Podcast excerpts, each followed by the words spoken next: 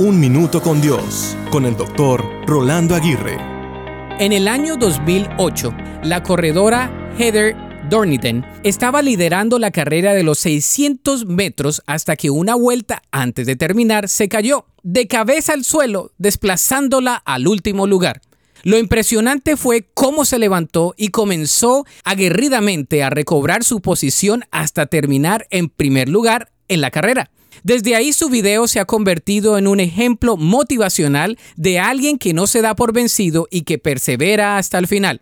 ¿Pero qué la hizo levantarse del suelo? ¿Cuál fue su motivación? En una de las tantas entrevistas que hay por el Internet, ella mencionó, yo tenía mi mente y mi corazón en la meta. El caerme sirvió como combustible porque mis ojos estaban puestos en la meta final. Esta es realmente una lección para nuestra vida cristiana.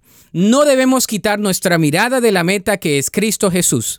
Él orquesta nuestra carrera de la vida, nos acompaña en ella y se convierte en nuestra meta final. Corremos y vivimos en la carrera de Jesús. La Biblia dice, hermanos, yo mismo no pretendo haberlo ya alcanzado, pero una cosa hago olvidando ciertamente lo que queda atrás y extendiéndome a lo que está adelante. Prosigo a la meta, al premio del supremo llamamiento de Dios en Cristo Jesús. Para escuchar episodios anteriores, visita unminutocondios.org.